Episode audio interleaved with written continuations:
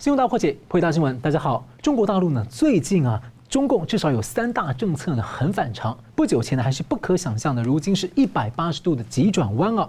第一呢，是防疫从全面的清零风控到突然躺平；而第二呢，是大谈所谓的改革开放，要所谓发展民营企业和环境；第三呢，是史上首度呢，美国可以全面检查中国在美国股市上市的公司，建议呢，中共要避免在美国的股市呢，这些公司被美方下市。而多年来呢，中共是以所谓的国家安全理由拒绝提供，而这些呢，都跟中共近年到二十大前后的调性、说法、做法反转差很大。被解读呢，中共恐怕是深陷到了执政危机。那么，中共呢是在盘算什么呢？那北京的疫情相当的严重，而且让人家感觉很多的奇怪的迹象。有一名的。北京的政法系的高官呢，向外媒透露，其实呢，早在十月中旬的时候呢，中共二十大的期间，北京各大医院的院内的感染已经非常严重。但是呢，中共为了维稳掩盖疫情，而美国呢，现在是正密切的关注中国的真实死亡人数和感染率，以及呢，会不会出现。或者是不是已经出现了病毒的新变种？另外呢，由于 YouTube 平台呢，它的审查限制比较多，因此我们继续的邀请呢，大家移转到另外一个新平台，叫做“干净世界”。这个平台呢，重视保护用户的个资，而且没有色情暴力的内容，适合所有的年龄层。那么 iOS 跟 Android 的系统呢，都有 App 可以下载使用。我们也期待在那里畅所欲言。我们介绍破解新闻来宾，资深政经评论家吴家龙老师。啊，主持人好，三浦老师好，各位观众大家好。时事评论人桑普律师，主持人好，吴老师好，各位观众朋友大家好，是感谢两位啊。那中共多名高官呢，最近在大谈在二十大几乎被消失的四个字，所谓的改革开放。那《华尔街日报》呢，十二月十五号呢刊登消息说，中国的领导人正计划把国家的重心啊重新转向为提振经济，而高级官员在设置 GDP 二零二三年的增长目标要超过百分之五，而且。放松对疫情的管控，不再那么强调社会主义的意识形态。因此，《华尔街日报》解读呢，中共的高层担心长期经济的急剧的放缓呢，会冲击破坏到共产党的核心支柱以及它的执政合法性。不过呢，难道中共真心放弃他这几年所做的这种极左的向左转的二十大的路线，还有内循环供销社共同富裕等等等等等等等等吗？想请教桑普，你怎么看？呃，我看到这个新闻啊，疫情事情我们待会谈，我们先谈经济哈。是，经济的问题，我们可以从四个方面来看这个事情。第一个方面是看到，就是对内部人民发出什么样的信息，就是想平息民怨，增强信心，希望救市，就是救这个市场。嗯。同时希望带肥而宰，不要竭泽而渔啊。这个地方就是对内部发出的讯息啊。大家看到最近三大反常政策，第一个是从疫情的全面封控到突然躺平，是突然之间躺平。大家知道原因是什么？我们待会在第二、第三、第四点讲啊。第二个地方是共同富裕跟数据安全，现在少讲了，讲改革开放啊，讲这个所谓的刺激经济发展。第三个地方是看到资本市场也配合美国的调查，大家看到那个美国啊。一直以来，PCAOB 在那边全面减掉中国的企业在做这个美国上市，那现在要不要说重新的来去那个配合美国的那个规则呢？嗯，有这个苗头。那再加上那个政治局的那个委员呢，也是现在的发改委的主委何立峰，他在呼吁放松那个经济管制，三个重点：疫情放松，房地产放松。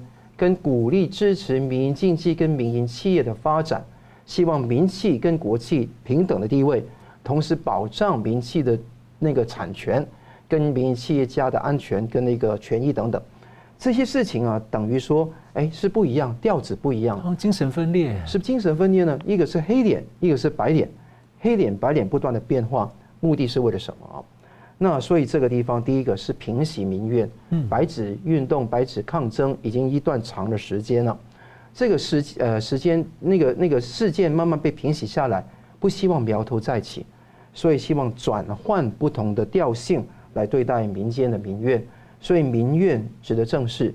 好，第二个事情是市场真的是受不了了。你看到很多的经济数据啊，中国的十一月的社会消费品的零售总额。同比下降百分之五点九，全国城镇的那个调查失业率升到五点七，这调查失业率，年轻人可能是调查的二十趴，实际上可能五十趴都失业，所以看得到这一个非常严峻的状况。再来就是带肥而宰，中共操弄这个东西是非常多的，不要因为一下子中共的那种白脸而感觉到有那个希望啊。我举个例子，就比方说那个呃所谓的毛泽东在正反之后。要搞了一个叫做呃韩战，韩战之后要休养生息，之后就搞那个政治的斗争。那当他斗完之后，经济又出问题了，所以有用经济的问题用大跃进来搞，大跃进搞烂了之后又来治理整顿，所以一波一波一软一硬，一阴一阳之谓道嘛。所以软硬不同，黑白点不同白，是共产党的一个调性，并不是还可以说是转回江湖时代改革开放的道路，绝对没有这回事。而且无论江湖跟习都是专政独裁的道路，这个毫无这个毫无疑问。同一条路的不同阶段而已。对，不同的阶段，所以右转、左转、右转、左转，都是通向极权魔鬼的世界。嗯。那另外一个地方叫塔西佗陷阱 （Tacitus Trap），这个地方常常被引用，就是说，呃，当一个国家的君王，因为是当时一个塔西佗是一个古那个罗马的历史学家，嗯，他说，当一个君王他已经上被人家憎厌的时候。无论他做好事坏事，说好话坏话，人家对他还是非常的厌恶，所以现在民间心里面都有个底了，啊，都觉得对于那个习近平讲的话都没有那个信任，这个是一个非常大的毒瘤，因为你看看一个专制独裁的秘诀是什么？就是偶像崇拜。当的偶像崇拜不从心里面出来，而是被逼出来的时候，问题就出现，就是那个齐奥塞斯谷的结局。你想想看，这个是非常严重。好，第二个地方，引蛇出洞。刚刚讲到引蛇出洞，一定是分很多方面的。你看到那个现在哈，呃，在引蛇出洞方面，中国对于民营企业的承诺绝对不可信。我举个例子啊，一九四九年四月的时候，刘少奇到天津调研，他讲过一句话：剥削有功，私营企业跟公有企业长期存在，民营企业家是自己人。最后几年后什么都不是。对。那更重要的是说，他中国中中共中央经济会议哈，去年跟今年不一样。去年讲共同富裕、反垄断、清零，现在呢不讲了。但你看到最近十二月十九号，财政部长刘坤说什么？他在《学习时报》写了一篇文章，他说大谈共同富裕，说已经到了扎实推动共同富裕的历史阶段。持续加大税收、社保、转移支付等调节力度，一切行动，一切要听听从习近平总书记的指导。而且像抖音好几家公司，科技大公司，才不久前才被中共的国企或是他的那个官媒啊，用百分之一的入股实质控制了。没错了，这个是讲的第三点了。你讲完之后，做完之后，然后再讲这样子。对，这个第三点，千万不要以为中共的那个民营企业就是民营企业，不是。他们经过二零一五年到现在的治理整顿。企业都是党企，都是军企，而且以前都要设党支部了。没错，你看看一个一趴的股份，可以拥有绝对的决策权、跟那个控股权、跟那个决定权、否决权。就是党只有抖音的一趴股份，但却完全掌控抖音。名义上它是个民营企业，实质上它是党的企业。所以这个地方很严重。这个在腾讯、在阿里巴巴，通通如此。所以这个看得到，不要以为民营企业崛起了，不会。中小企或者说是个体户可能有些生计，但生计完全被弥平割断了啊！这第三点，第四点是欺骗西方，它整个东西是引蛇出洞，是对待官党官而言哈。那平平息民怨是对待人民而言，但是对待外国呢，他怎么看？但外国大家知道哈，现在越来越难骗。这个塔西佗的陷阱呢，你看那个美国皮尤研究中心的那个调查都知道。那在今年六月为止，十九个国家有有六十八趴的民众，不是官官员哦，是民众，自由民主国家对中国的印象负面，所以现在骗不下去，要回到奥巴马时代时代的荣景，基本上是不可能的。那现在看得到，美国的产业链已经移出这个中国，已经正在进行，而且正在加快，整个整个自由世界大方略已经底定。民主世界的民意不可违，可以看得到，就算布林肯的代表团在明年年初访问中国，也改变不了这个状况。所以你看得到，中共是希望通过这一种所谓表面的面子工程，来做到对人民、对党官对于西方的欺骗，但结果我看很难，所以这个塔西佗陷阱正在急速的催化。就，继续请教吴老师啊。照这样讲的话，照中共这样说，那是不是说中共前几年做的那些事，要自己重新倒回去啊？至少这个至少啊，那再来就是说，有看到评论认为说，中共其实不太可能再重回这种以前的这种经济高速增长轨道。除了本身的结构面之外，还有所谓的这个嗯，有像张忠谋说的全球化已经死了等等的。所以您怎么看这样的情况？我们回顾一一个情况，就是习近平曾经在贸易战的时候，把民营企业家找来。啊，那那个时候之前哈，有提到一个叫做什么，就是官媒啊，就说民营企业已经完成历史的阶段性任务，哦，你记不记得？对。然后大概大家觉得大概要准备动手了，后来发现情况不太对，又把企业家找来摸摸头，啊，你们是自己人啊之类的谈话出来。所以中共的那个政策啊，就一个一个是习近平的政策，一个是中共的政策。以中共来讲。毛泽东向左倾的这个路线一直玩到文化大革命，换成邓小平往右走，对不对？他从极左到极右，他玩过了，但是他是以党的性质，而不是同一个人。现在是这次的特点呢，是说习近平还在哈，那习近平从自己的左边换到右边，所以政策换轨啊，从极左换成极右，这发生过啊。你要知道，邓小平的改革开放是对毛泽东路线的一个很大的那个反转呢，那对社会主义来讲的话，对正统的社会主义教教义的话来讲，是一个很大的翻转。他干过吗？好，现在他一定可以告告告你讲一个理由，叫做什么？叫做啊，要恢复经济啊的发展，重振经济嘛，对不对？可是你仔细一想，这只是一个表面理由。为什么？习近平在坚持动态清零的时候，他有讲过一句话，他说我们要算的不是经济账、民生账，是政治账。哦，你记不记得他讲过这个话？所以他当时当然知道。动态清零会带来经济的代价，他知道，他是觉得应该付这个，愿意付这个代价。他不是脑筋糊涂，他很清楚他在玩什么，他在算政治的账。好，既然二十大那个过了啊，他就是至少表面上连任了。他现在在布局的就是明年的两会，所以明年的两会的话呢，他现在有几可能几个理由哈，我觉得都成立。都有一部分成立掉。第一个要发展经济，但这个当然也不能说他不对，对不对？但是他其实心里面不是那么真的在乎经济，啊，在表面上一个理一个说辞。再来呢，有可能他顶不住了，就是说这一次的那个解封哈，其实是在十月份开二十大的时候啊，已经有疫情的爆发，但是他隐瞒啊，那现在已经压不住，反正哈，因为医院里面都爆满了啊，是，那各种不管你是新冠病毒的还是不是新冠。病毒造成的各种问题，啊，现在医院都没办法承受嘛，整个那个就是以前没有治疗的，现在要补出来治疗，补出来开刀哈，很多那种青壮症啊，很多疾疾病都要找医院嘛，现在医院都已经被塞爆，银银行挤兑一样 啊，然后再去提款啊，银行，所以呢，你现在发现第一个，他他其实当初在动态清理的时候，他很清楚他在追求什么，他在追求政治上的目标，而不是经济上的目标，他可以牺牲经济。啊，来追求他的政治目标。好，那么第二个，他现在政策的这个转变啊，它不像民主国家哈，叫国会的讨论、媒体的报道啊，甚至我们常常会听到公听会、国会召开那个听证会等等，对不对？它不是，它的政策的决定黑箱作业，它失去透明性，失去稳定性。所以呢，你现在转过来的话，人家没有办法真的相信你，还不说你本来就没有信用啊，就是中共的那个国际这个可信度哈，是真的已经荡然无存啊。嗯，你现在。因为你你现在说你需要民营经济，民营企业家帮你拼经济，那你以前怎么对民营企业家？叫做不忘初心。什么叫不忘初心？就是不忘阶级斗争的初心。要去延安啊，对，不忘去延安，对。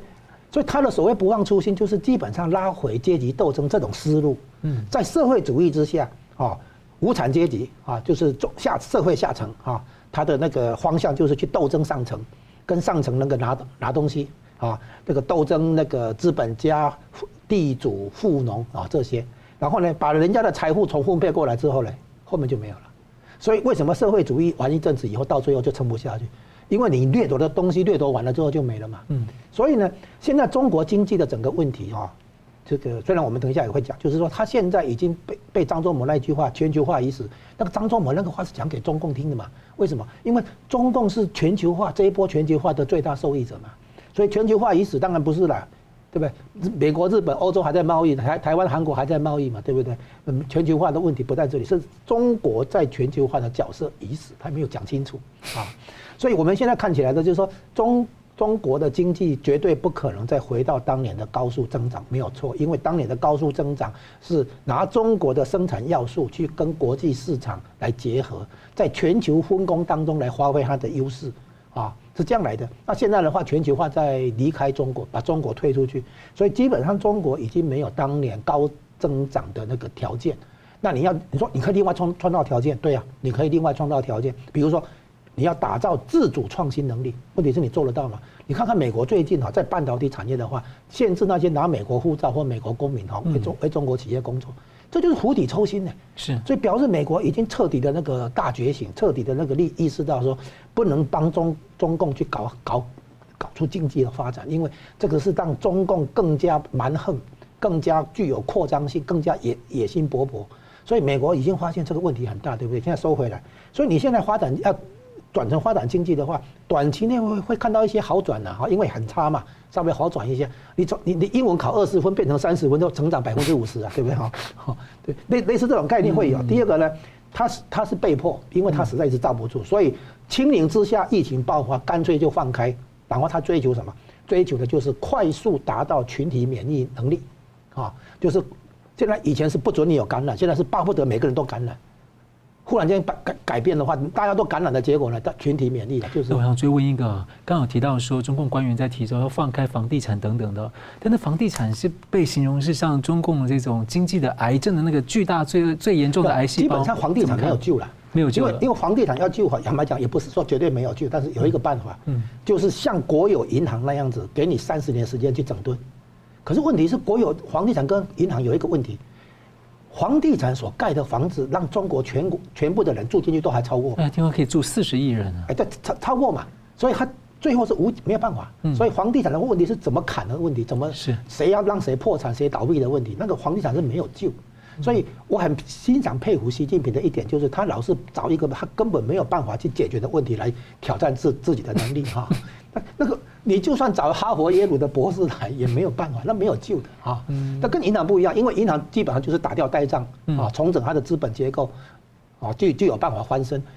房地产的问题你已经超超过了嘛？但它又跟那个地方政府的里面的债务等等绑在一起，然后中央的债务、地方债务又那个都还不说，联动中央的债务，对，那个都还不用说。那这那这很可怕耶，这个串在一起。我说姑且都还没说到那里，光是房地产行业本身。嗯，你没有救嘛，因为是那个过度扩张嘛，那个过度投资了，那个现象问题到嘛。是。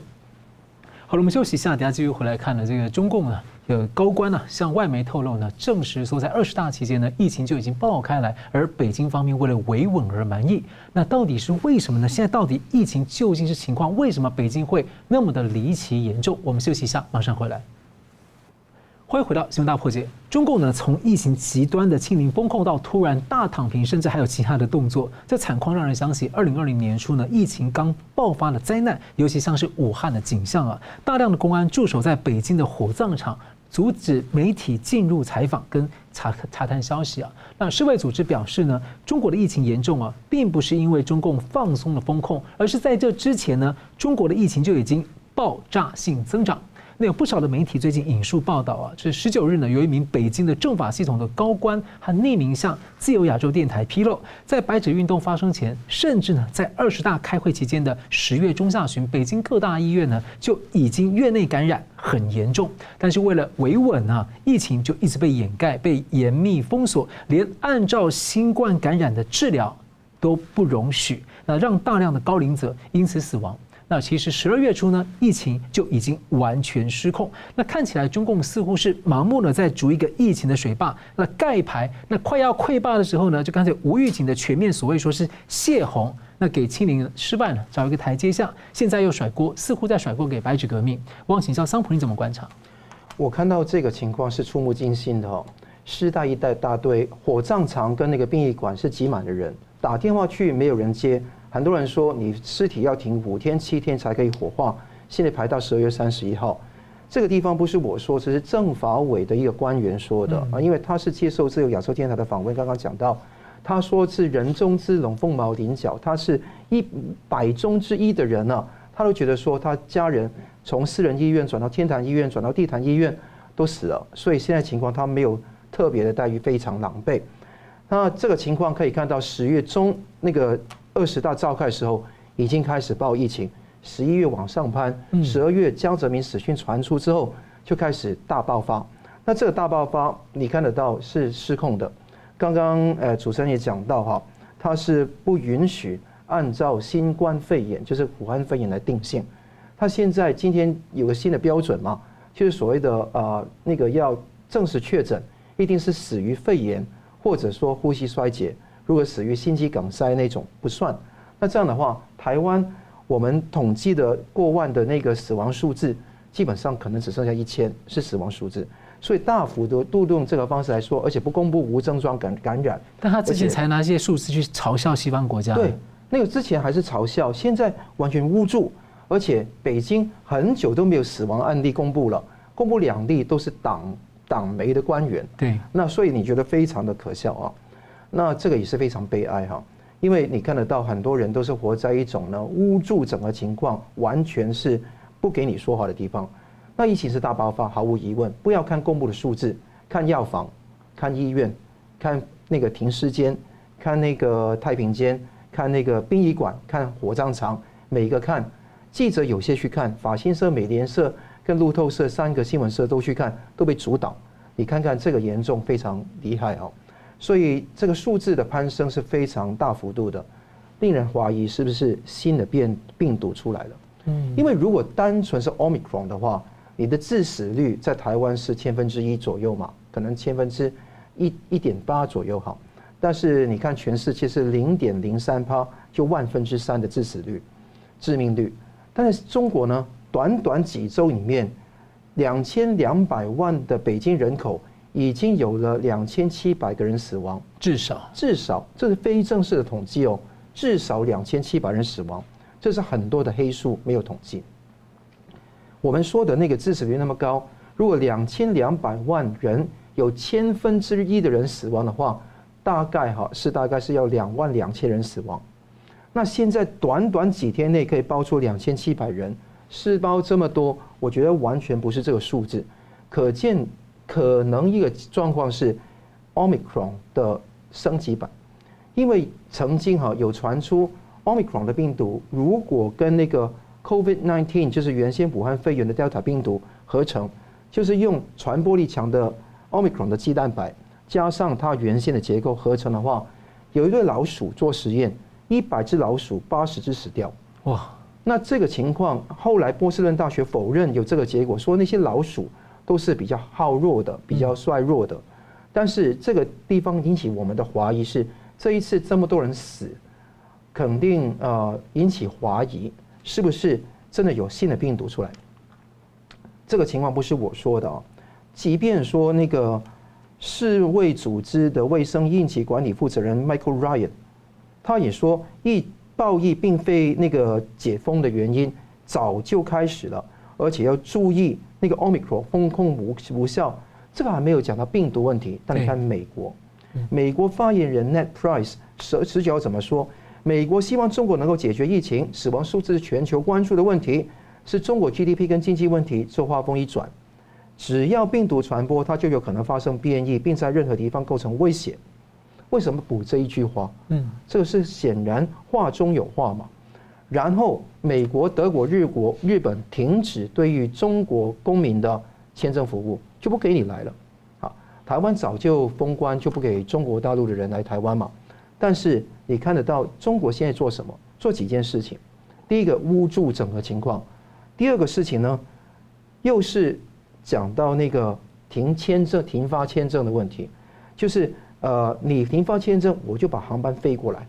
你看看，十一月前呢，中共的民航民航总总局啊通知航班熔断机制，但在这个月的十六号开始，财新社就说中共计划规模增加航班，目标是一月六号把中国平均的每日那个客运航班量恢复到二零一九年水平的百分之七十。哇，你还把人飞出去？以前。一九年爆发几百个案例，你就大熔断；二二年大爆发的时候，你就增航，那非常的奇怪吧？而且他要要求上海卫健委要求恢复三月份大上海保卫战的防疫机制，储存两个月的医疗物资。换言之，中共早就在十一月知道有疫情，要求大上海收购物资、囤积囤积物资。所以你看到在台湾的普拿藤现在卖得很贵，甚至没有货，是有原因的。香港各地都如此去抢货，所以这个像不像三年前的情况？就是在一九年末到二零年初的情况，就是假讯息那个大幅度的移出中国境的一个计划，还有抢抢囤物资的物资的问题。所以这个地方很重要。现在切的是确实是一个，就耍赖给美国制造新病毒。其实基本上这个病毒可能是新的，那就以后要耍赖给美国或者欧洲，说病毒从你那边来。你看到我们看到呃呃 Omicron 达到 BA5 的之后，基本上死亡率大幅的下降。是。但是你看到中共现在的中国大陆怎么情况？到什么地方？什么类型的 Omicron 病毒没有说明？嗯。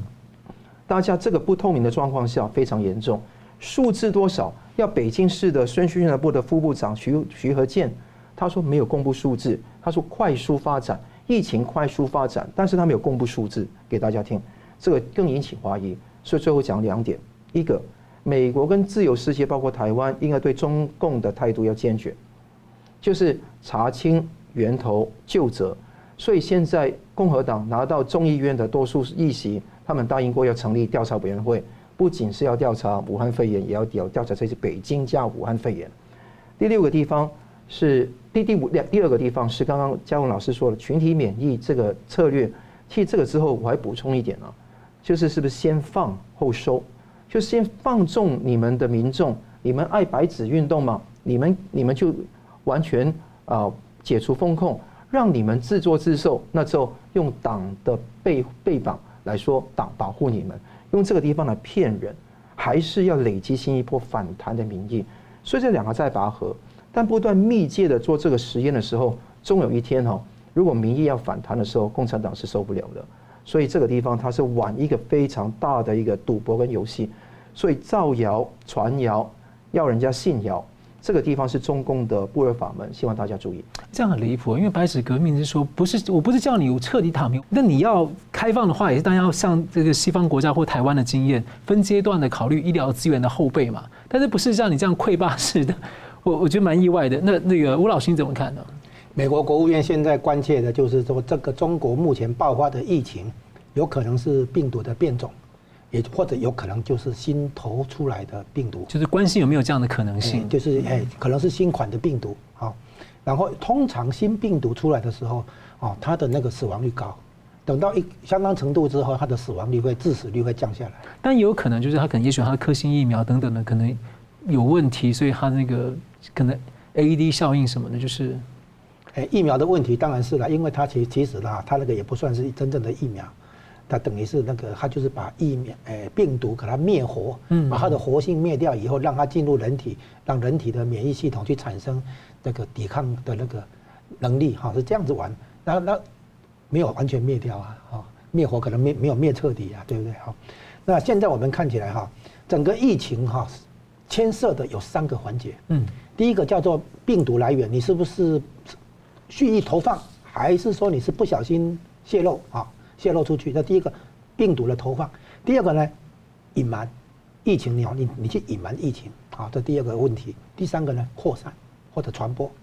现在的问题就是非常类似那个一二零二零年刚爆发的时候的情况，就是中共如果让那个航班恢复，人民又出去的话，非常可能把病毒啊或者新的变种等等。新的病毒、新的变种又带出去嘛？啊，所以现在美国啦、德国或者很多国家都不再接受中国的这个旅客进来，这个是有必要，因为之前啊，因为大大家可能没有意识到问题，这种这种是这种情况嘛。很欧洲很多国家的那个零号病人，其实从中国来的，嗯啊，中中国的旅客开从武汉哈，因为武汉那个不能飞到上海、北京，可以可以出国，所以就把病毒带出去。那现在有可能，所以呢？这个怀疑是有合理的啊，就是说有可能是新的变种或者新的病毒，然后又准备又来传播跟扩散，所以疫情三个阶段里面哈，是不是你是不是蓄意投放，可能还要有更精、更精确的这个证据。但是呢，隐瞒跟扩散这个问题，中共已经跑不掉。为什么？因为当年武汉的时候，他就是让那个旅客可以出国嘛。是。哦，听说有六万人出国嘛。好，然后呢，这个欧洲很多国家是经过这样子被感染的嘛。所以呢，你说要中共蓄意投放病毒的话，可能还要有很内部的资料证据。但是呢，它的隐瞒跟它的扩散，这已经是公开的嘛。好，是这样子。那中共碰到问题啊，有。我们有可以看到三个应对的策略，啊，第一个比较简单，大家都已经已经看到，你可以从极左转成极右，啊，只要毛泽东一死的话，邓小平上台，他就可以转成那个向资本主义靠拢，啊，不搞社会主义了，就类似这样子，啊，号称叫做社会主义的市场经济，啊，其实很多人都说共产党搞起资本主义，那是这样，就是跟毛泽东的经济路线来一个大转弯，现就是套用到现在，他跟美国人对着干，这是一个极左。那说不定哪一天改成极右，对美国人下跪，服软了，啊，这个有可能。对第一个应对，不行了就转急转弯嘛，啊，从从最左边转到最右边嘛，哈，从那个那个什么，哎，以牙还牙，奉陪到底，转成说啊，对不对？闷声发大财，和气生财啊，也有可能。那第二个呢，他是怎么甩锅？就是你刚才讲的白纸运动，甩给白纸运动，你们不是要解封吗？好，我解封，解封出了问题，对不对？你们有没有责任？这样子，啊。那其实他也利用这个白纸运动，那个让江泽民的死讯可以宣布嘛，哈。其实江泽民之前已经已经大概已经去世了两个礼拜了，好，他甩锅。那第三个呢？大家想想看，是不是这样子，把别人也拖下水？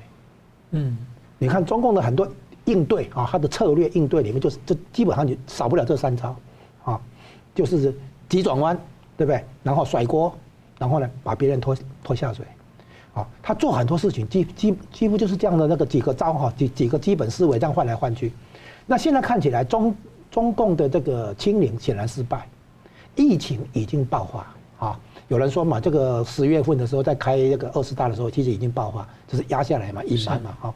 那如果是真的是这样的话，那现在看看起来很可能就是这样子，因为医院真的真的撑不住嘛哈，殡仪馆也撑不住嘛啊。那如果真的是这样子的话，那他有可能把人送出去。把病毒送出去，或者新的变种送出去，然后呢，把别人拖下水。我不好，你也没好到哪里去，不是吗？啊，他用这个方法来减轻自己的那种好像罪责了哈。所以他这这三招一定是反复运用。有些地方他就下跪，有些地方他就甩锅，有些地方他就把别人拉下水。我估计他这个每一招都会用啊，就混合起来。那所以我们现在明白一件事情啊，这个其实在很早的时候哈。如果我们假设这个武汉病病毒这个事情是人为投放的话，那我有那有什么含义？知道吗？你病毒一第一种第一个病病毒出来的话，然后做做疫苗，经过一段时间以后，疫苗做出来啊，然后呢扩大接种，然后呢开始缓和，然后呢第二只病毒就出来了。你叫他回想一下它的变种。对不对？最少是英国变种，再再来那个印度变种，还有后来南非变种，对不对？就这变种一直出来，为什么？其实那个是新的病毒，因为病毒都是根据同样的那个架构去添加、去去改造的，所以你会觉得好像有共同的结构叫做变种，其实会谈可能就是新的病毒。有有人有这样的这种猜想怀疑，干脆干脆把它认为是新的新款病毒好了，就因为它是根据同一个架构去做一种不同的那个添加哈，不同的那个是改变而已嘛。那架构是相似的啊，然后都如果是这样子的话，那么很可能就是你我们所外面所谓的变种，其实是新投放出来的病毒。不会有大家会有这样的怀疑，是因为像那个因为中共它的那种内部在做一些病毒实验的这种人工的东西，其实一直有这样的计划。因为它那个实验室里面是对一个基共同的这个架构上面啊去添加做做变化。哦，据说那个武汉实验室里面有一千种的这种变病病毒啊，那大家一看，哎，好像都是有同样的类似的，有一些相似的结结构，就以为是变种，所以我们干脆把它解释为新出来新出来的病毒了。好，那现在的话就是说，大家已经在准备恢复经济嘛，哈，在国外的话都已经解封嘛，啊，正常嘛。那中共在这种情况下，非常可能又重新投放病毒，或者说重新让变种的病毒扩散传播出去。然后现在的话，你你看到的情况非常接近这样的一个看法，就是说把大家拖下水，哦，我不行，我撑我撑不住了，没错，那可是你们也好不到哪里去，所以你会发现这这个中共的这几招啊，大概现在已经炉火纯青了，啊，就是这样子了，下跪甩锅把别人拖下水，你可以看出来这一次疫情的话，他们对这这个做了完美的诠释啊。不过现在这个美国还是持续，最近的共和党的这个呃参议院跟众议院都在关注武汉实验室的病毒源头问题哦。我们在后续看一下会有什么样的这个大戏要上演。我们稍微休息一下，等下回来看呢。美国国务院呢正式启动了中国工作组。那么前贸易代表呢认为呢美中必须要经济逐步脱钩，而且呢时间相当紧迫。另外呢。有专家爆料说，抖音的前高层说啊，中共每年啊，啊，中共之前呢，年花两千亿的人民币呢，在透过抖音侵扰台湾，要怎么看呢？休息一下，马上回来。欢迎回到新闻大破解。美国国务院呢，最近呢正式启动了中国政策组。不过呢，前贸易代表呢莱特海泽日前表示，美国政府呢目前的政府就对中政策进行的渐进式改变是不够的。他敦促要果断行动，认为美中的经济要逐步的脱钩，包括在多个的战略层面。所以请教吴老师啊，你怎么看这个莱特海泽这样的警告？他这个在讲的是美中关系里面的经济贸易这个部分哈，但是其实它也涉及到整个。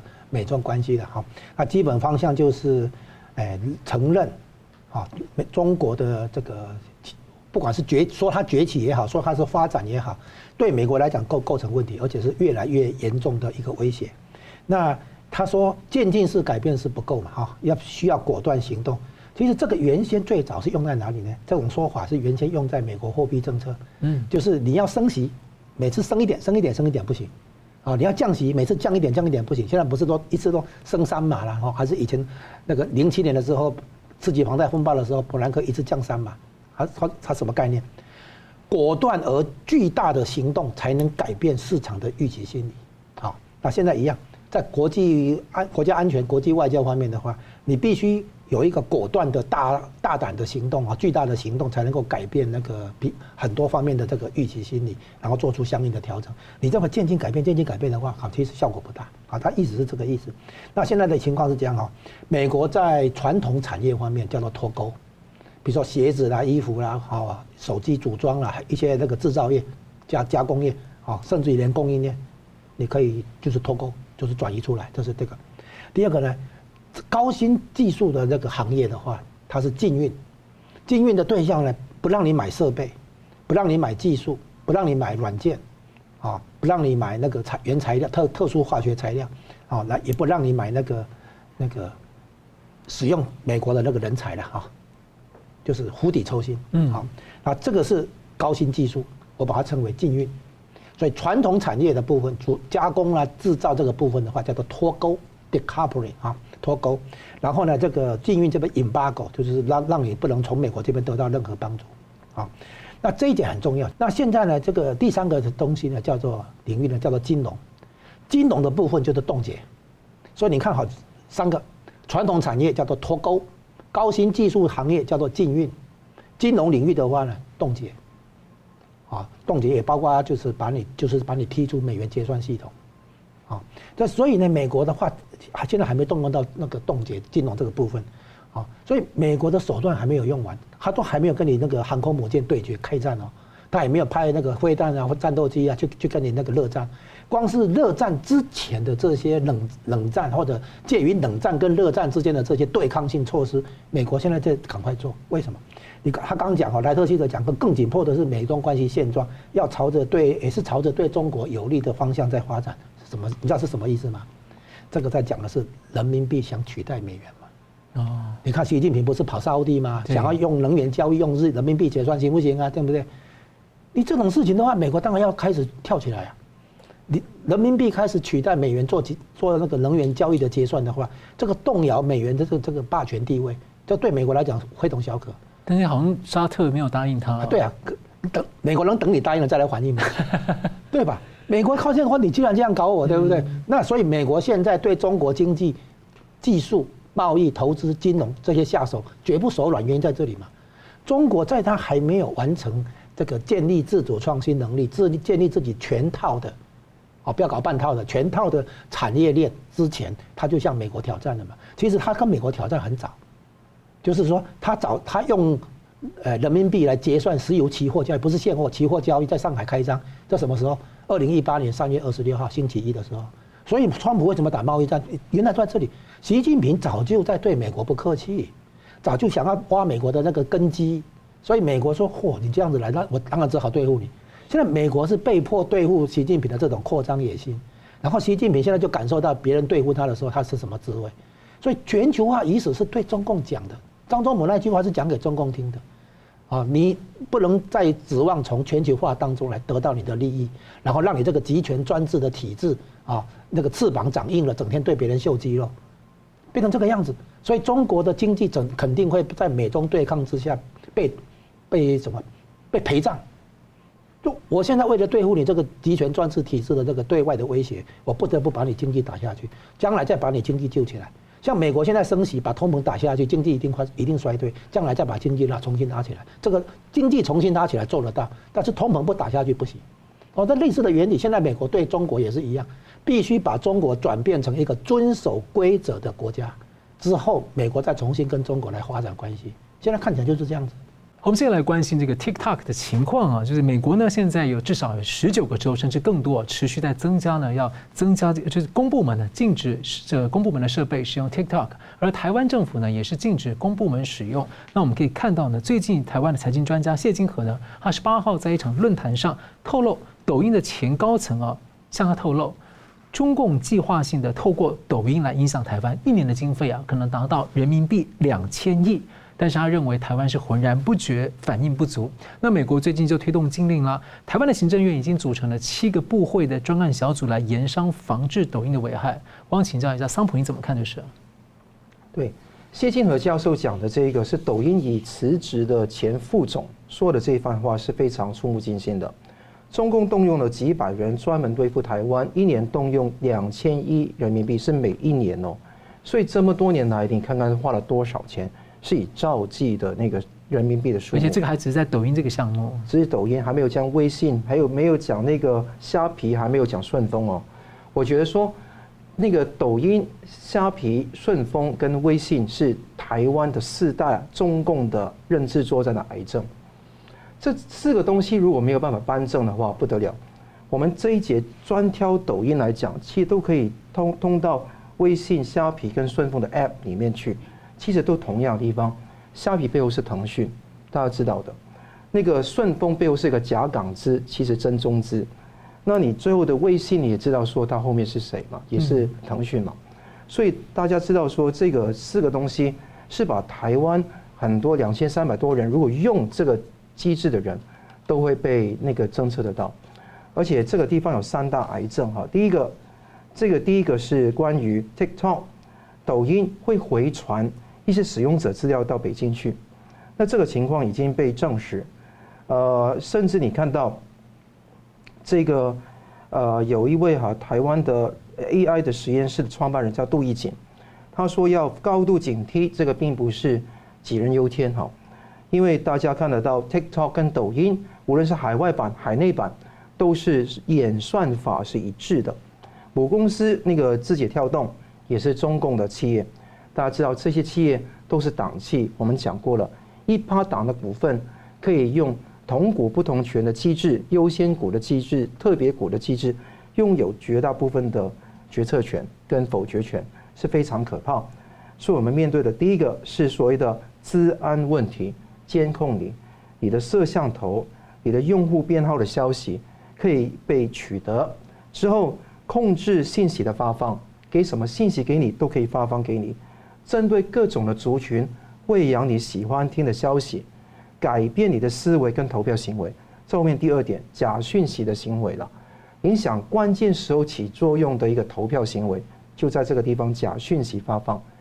比方说，突然之间说，哎，某个人贪腐，或者说某一个丑闻就把它炒出来，因为这是大家知道说，台湾人喜欢炒一些艺人的那些啊婚外情啊等等事情，但却不关注实际的一个。治安的问题，或者说事实的问题。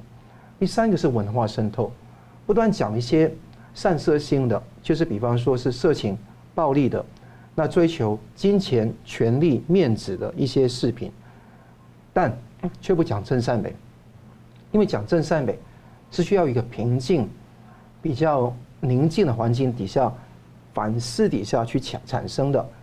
TikTok 那十五秒钟绝对产生不了这一种的情怀。所以你看得到这种情况是非常严重。那最近我碰到一个媒体人，那是记者，他呢，他儿子是在那个台湾的国中里面读书，国中里面读书。那读书时候呢，他发觉到旁边的同学都玩小红书、玩抖音，那就他们班上面表决，啊，怕不怕战争？八成都怕。要不要投降？战争来说要投降，八成都说要投降。你知道抖音呢、对小孩子的脑袋的那个洗脑方式，是用这个方式来去做处理的，更不用说对于我们成年人讲的那一种以美、仇美、断美的论调，更更严重。所以这一种情况，和平就要亲中共，要两岸一家亲，最后呢，连自己台湾都卖掉，这个情况是非常的沉沦的严重。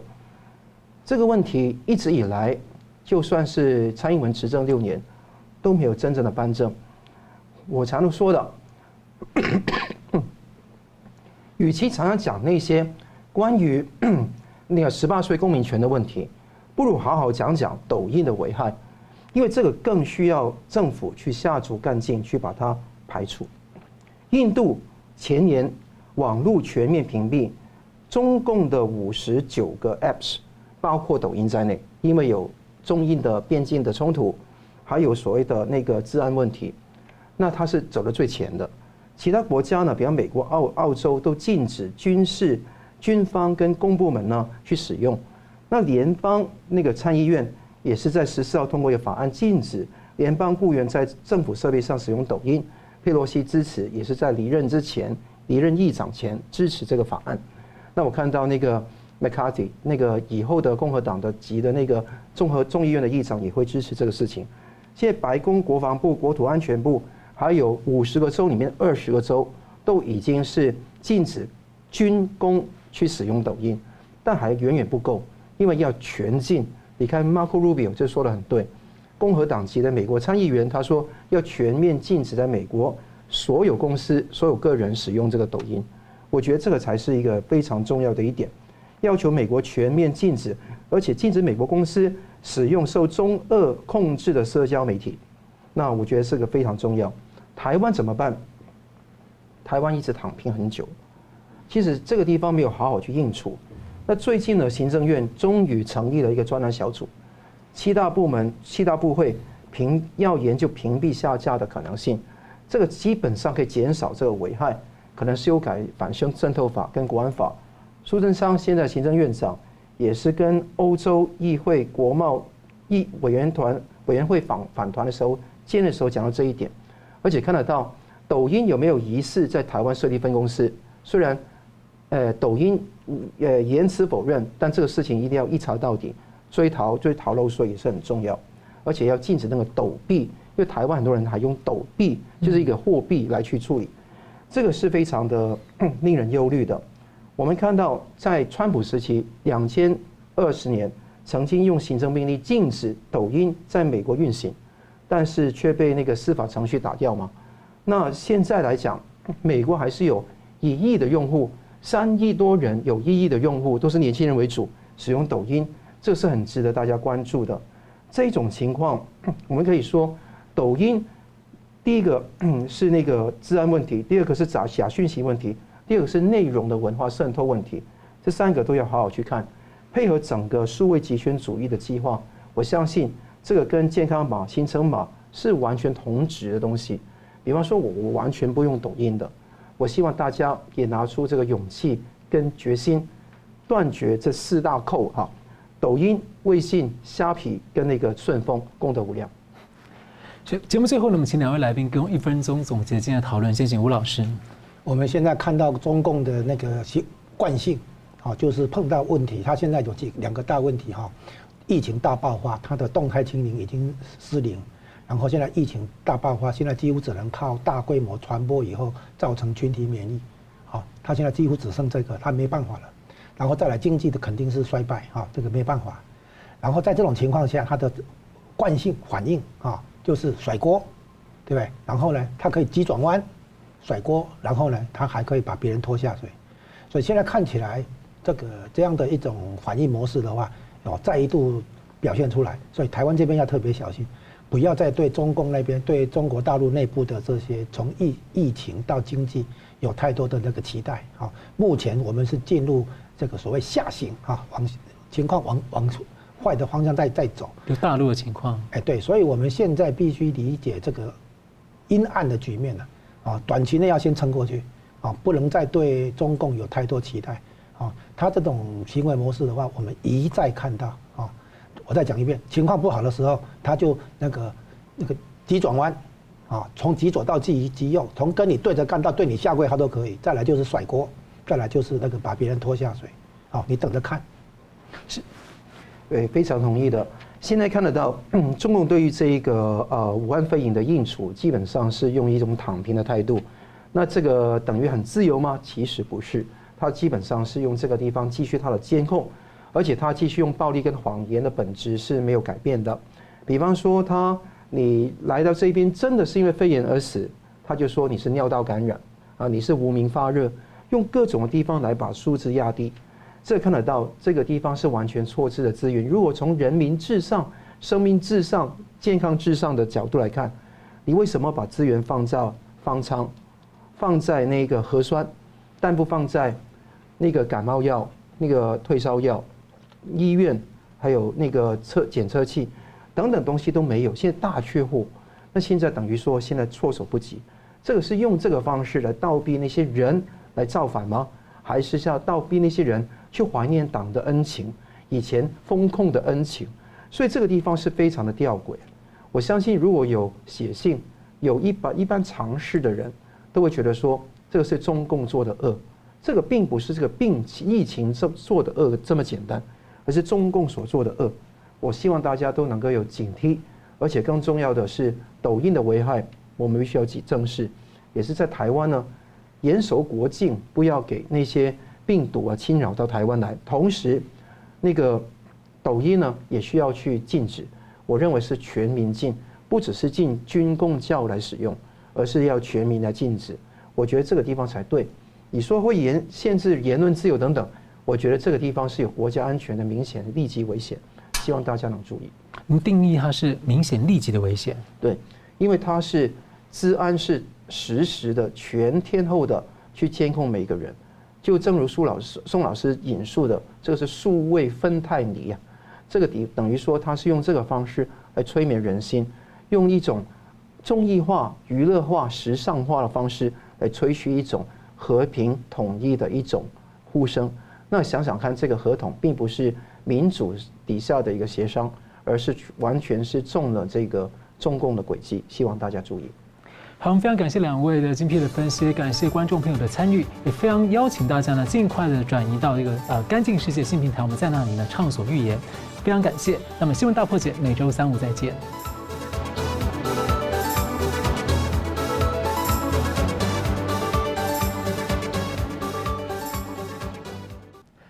如果您喜欢我们的节目呢，请留言、按赞、订阅、分享，并开启小铃铛。那么，感谢各位呢长期对我们的支持。新闻大破解团队呢将持续为您制作更优质的节目。